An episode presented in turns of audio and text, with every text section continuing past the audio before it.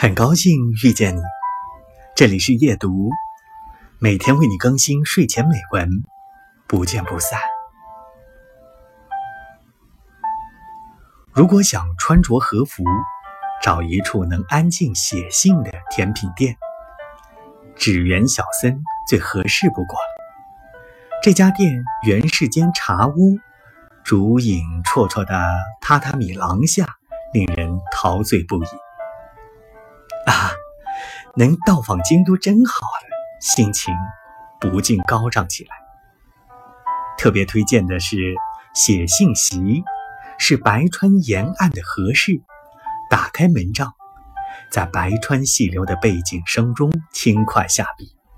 可将和纸制作的便签纸纵向书写，书桌上放几片散步时拾起的樱花花瓣和红叶，再添上一碗抹茶和豆沙包的组合，细饮京都柳荫园的抹茶的时候，疲倦仿佛也消融其中了。